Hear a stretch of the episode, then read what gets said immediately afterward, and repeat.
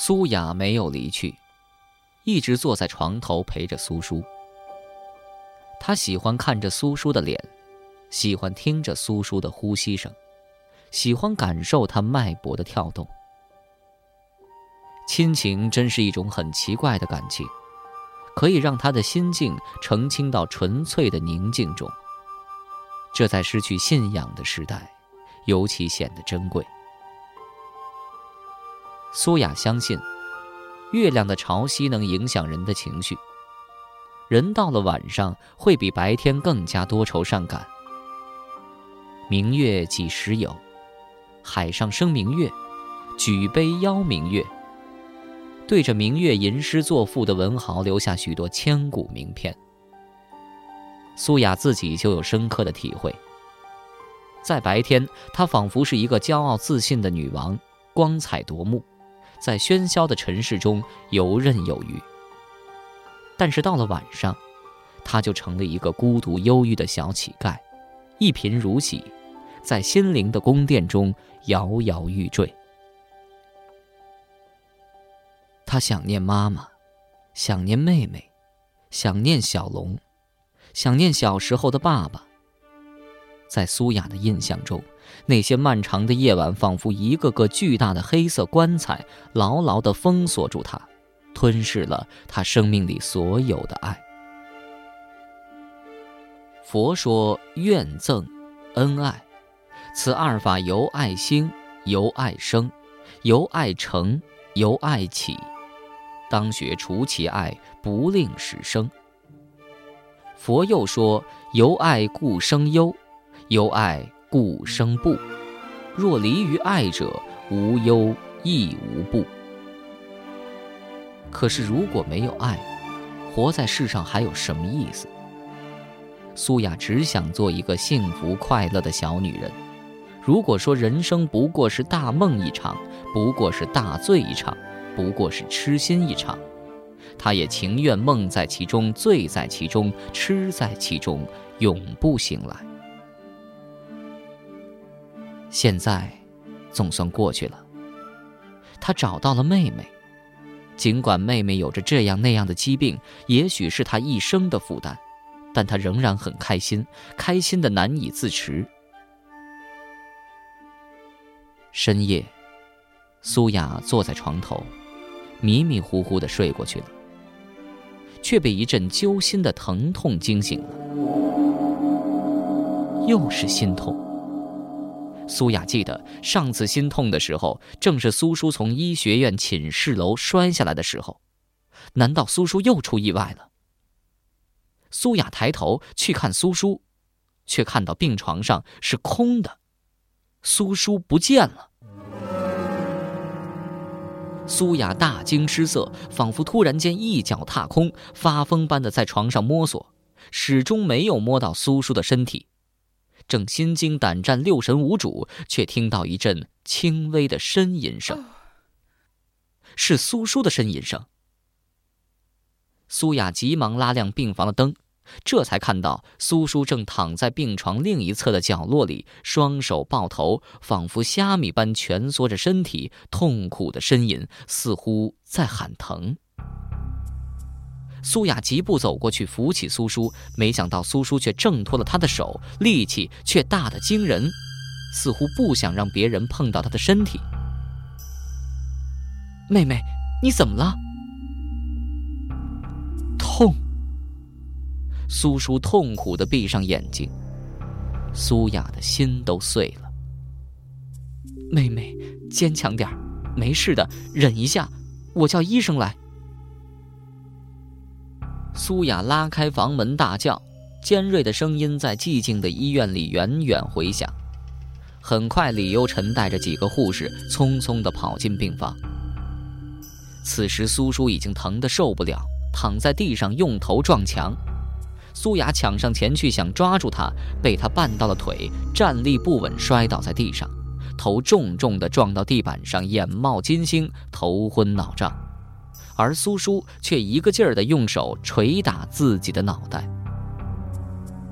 苏雅的眼泪都挤出来了，死死地抓住妹妹的手，将妹妹拥入怀中。妹妹，妹妹，别这样！护士们一起上前，强行抓住苏叔，将他抬到病床上。在李优成和护士的帮助下，苏叔服下了几片止痛药。喝了一点水之后，苏叔的脸色稍微好了一些，似乎是药物起了作用。可好景不长，李优成正要离去时，苏叔又开始挣扎着喊疼了，反应比刚才还要强烈。苏雅拉着李优成问：“医生，怎么会这样？止疼药怎么会无效呢？”李优成苦笑了一声：“我想，你妹妹的头疼，不单单是物理伤害造成的，可能是掺杂了她的幻觉。这有点像是幻肢痛，被做过截肢手术的人。”经常会感觉到不存在的那个肢体的疼痛，其本质都是源自身体被过度伤害产生的幻觉。这种头疼，不是靠吃止痛药就能遏制的。苏雅的情绪激动，那，那你倒是想办法呀！在医院里工作了十几年，李优臣的心早就练得比铁还硬，对苏叔的惨叫不以为然。叫护士们给苏叔打了一针麻醉针，让他昏睡过去。也不知道是剂量用大了，还是苏叔的身体太虚弱，在麻醉针的作用下，苏叔整整的睡了十几个小时。结果醒来时又是夜晚。苏叔一醒过来，苏雅就上前嘘寒问暖，从保温瓶中盛了一碗准备多时的八宝粥。饿了吧？来喝点粥，还是热的。苏叔仿佛不认识的看着苏雅。你是？苏雅的心沉了下去。我是你姐姐苏雅呀，你又不记得了？苏叔歪着脑袋想了想，终于想起来了。姐姐。苏雅吹了吹勺子里的粥，喂到苏叔的嘴里。苏叔含在口中，嘴巴咀嚼了几下，拿眼睛看了看苏雅，眼神渐渐的趋向惊恐，突然张开嘴，一口粥全部喷向苏雅。苏雅躲避不及，被苏叔喷得满脸都是，一时之间没反应过来，惊愕的看着苏叔。苏叔赤着脚从床上爬起来。两只手在床上乱摸，逮着什么就扔什么，目标只有一个：他的姐姐苏雅。苏叔的喉咙仿佛在拉风车一般，呼呼直响。苏雅仿佛雕像般直直地站在那儿，枕头、衣服、被单一件一件地扔在他身上。终于，苏叔扔完了床上所有的东西，只剩下一床他提不动的被子。看着苏雅还是那样直直的站在对面，他两腿一矮，竟然跪了下去。求求你，别杀我，放过我！滚烫的泪水悄悄地划过苏雅的脸颊，她呆呆地看着眼前的苏叔，身体仿佛被抽空了，只剩下满肚子的悲伤。李优臣的话再度在耳边响起。他患有严重的精神类抑郁症和被迫害妄想症，如果不进行进一步的治疗，后果不堪设想。第二天，李优臣一上班就被苏雅缠住了，他走到哪儿，苏雅就跟到哪儿，也不说话，拿眼睛哀求李优臣。李优臣进卫生间，苏雅就守在门口等他。李优臣实在拿他没办法，找了一个清静没人的地方，对苏雅说：“你到底想怎么样啊？”苏雅咬了咬牙，嘴里蹦出三个字：“做手术。”李优臣苦着脸解释：“哎呀，我说过了。”你妹妹的身体不适宜做手术，何况目前咱们国内还不具备做清醒开颅手术的医疗条件。苏雅瞪着李由臣：“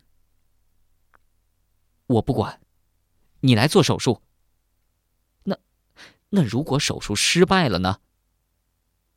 手术失败。”一道凛凛寒光从苏雅眼中射向李由臣。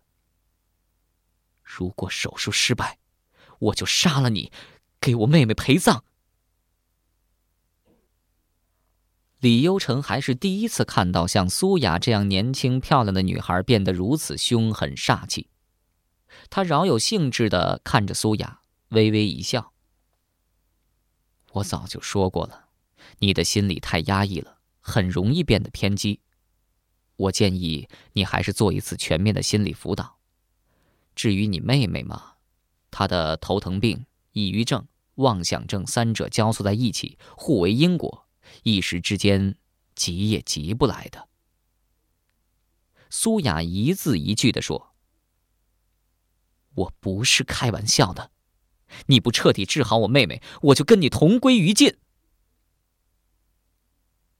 李优臣仿佛是看着一个怪物一般，对着苏雅打量了半天，叹了口气。唉，好吧，如果你能说服你妹妹配合的话，我不妨一试。苏雅这才露出笑脸，没问题，你答应了，可别反悔啊。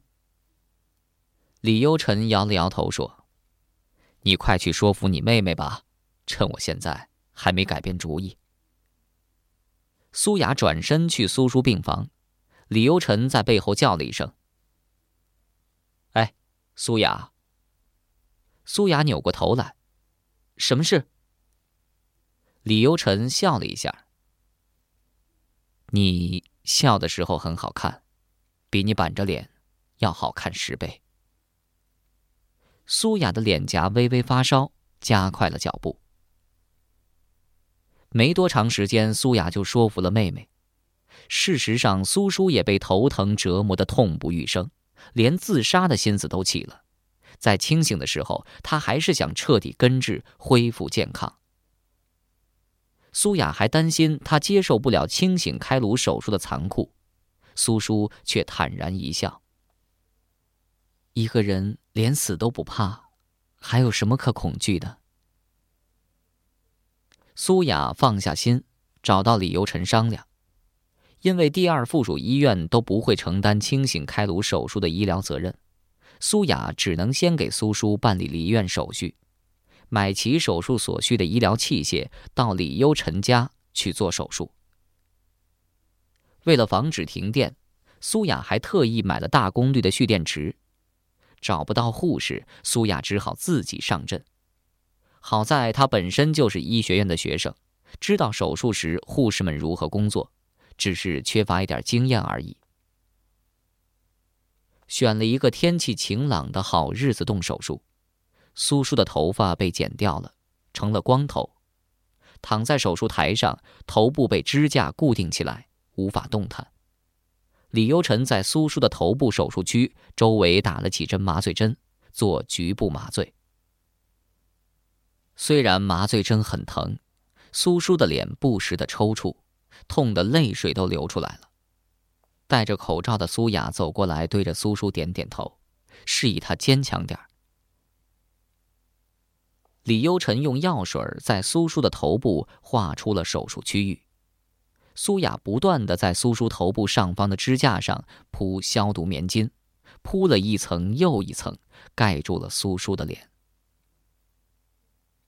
大约过了二十分钟。李优成开始正式手术。他划开苏叔的头皮，慢慢的掀起来，用头皮夹固定。苏叔的头顶上出现一个拳头大小的大洞，露出了里面白色的颅骨，隐隐约约可以看到红色的血管和黄色的脑髓。苏叔坐在那里，神情自若，没有一点痛苦，只是有些无聊。李优臣拿起钻子开始钻孔，吸血导管发出的吱吱声，钻子深深地钻进苏叔的颅骨里，取出来再钻，先后钻了四个孔。然后李由臣将线锯钢丝从一个孔中伸入，又从另一个孔中拉出，然后来回拉。线锯钢线发出的声音很小，苏叔听在耳中格外刺耳。不一会儿，两孔间的颅骨被锯断，用同样的方法将这块巴掌大小的颅骨四面都锯断，从苏叔的头颅里取出来。现在可以看到苏叔大脑里面的硬脑膜了。李优臣用特制的手术刀切开硬脑膜，露出血管密布的脑组织，随着苏叔的呼吸起伏。李优臣拿着双极电凝，用电流来刺激大脑皮层，细长的仪器尖端在大脑皮层上来回探索，寻找淤血和肿块。他很小心地试探。不断的和苏叔对话，让苏叔说话、做手部动作、数数，来确切的切除淤血和肿块是否会损害他的大脑功能区皮层。李由成告诉苏叔：“苏叔啊，我准备切除淤血和肿块，如果你感觉不舒服，马上告诉我，听清楚了吗？”苏叔回答说：“听清楚了。”好的。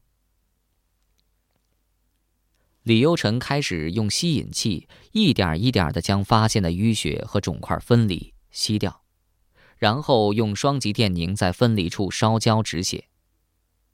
李优臣找到四个肿块，费了近一个多小时才把它们顺利的切除下来。每个肿块都很小，只有蚕豆那么大，却压制着苏叔的神经系统，让他痛苦不堪。苏叔，你没事吧？感觉怎么样？好像没什么问题。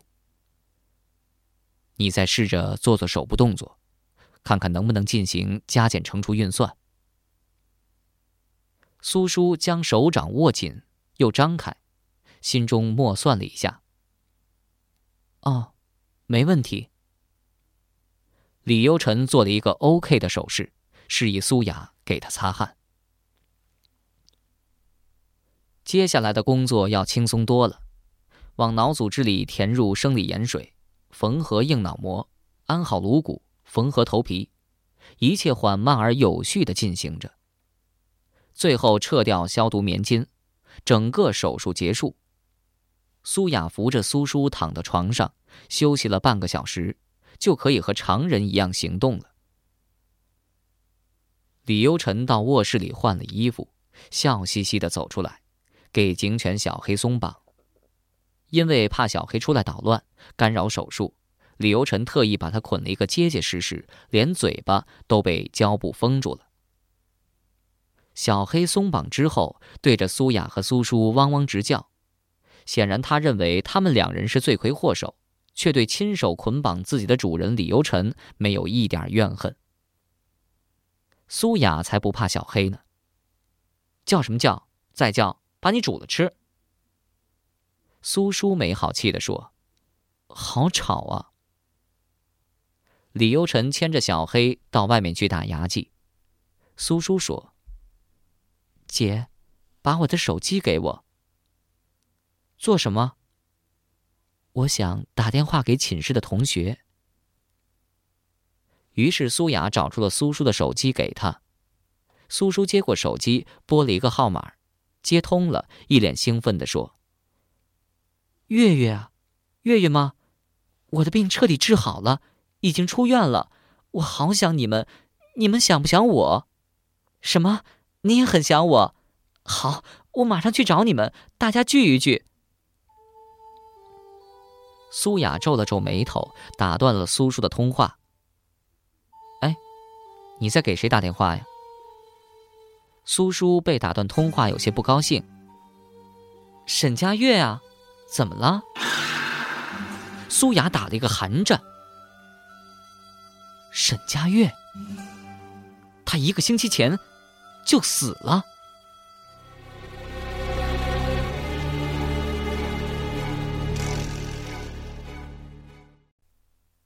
寝室里空荡荡的。星星提着行李箱，最后一次浏览着这间寝室。苏叔住院了，沈佳悦死了，小妖不见了，只有他，却也即将离去。他和秦瑜商量好了，两人到医学院附近去租房子。没有人居住的房子，即便是装修的再豪华，也不过是一具没有灵魂的空中楼阁。他不想孤零零地住在这儿，更不想被死亡和悲伤的阴霾笼罩着。屋子里显得很乱，苏叔的笔记本、沈佳悦的化妆品、小妖的 MP3 随意地摆在桌上，一切恍如昨天，只是这温馨不在。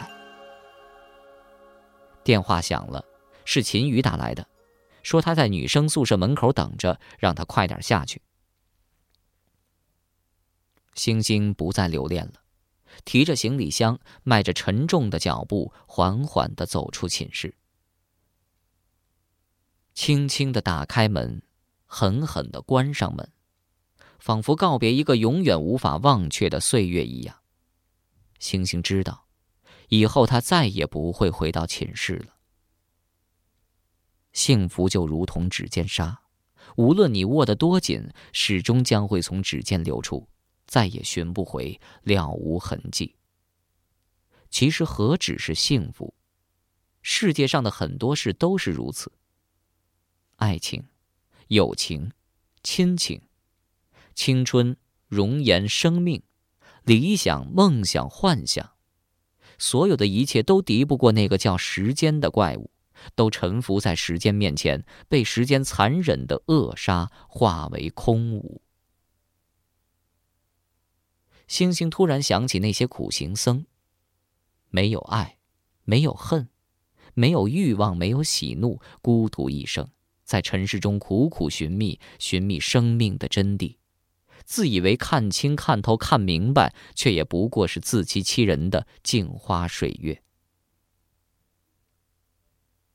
走下楼梯，走出女生宿舍，一身休闲装的秦宇迎了上来，从他手上接过行李箱。怎么了？脸色不太好啊。看到秦瑜如此关切，星星勉强笑了笑，嘴角抿了一下。没什么，走吧。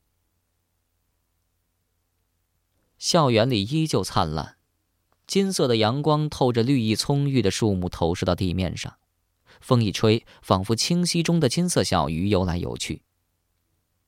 星星低着头，步履沉重。缄默不语，静静的走出医学院。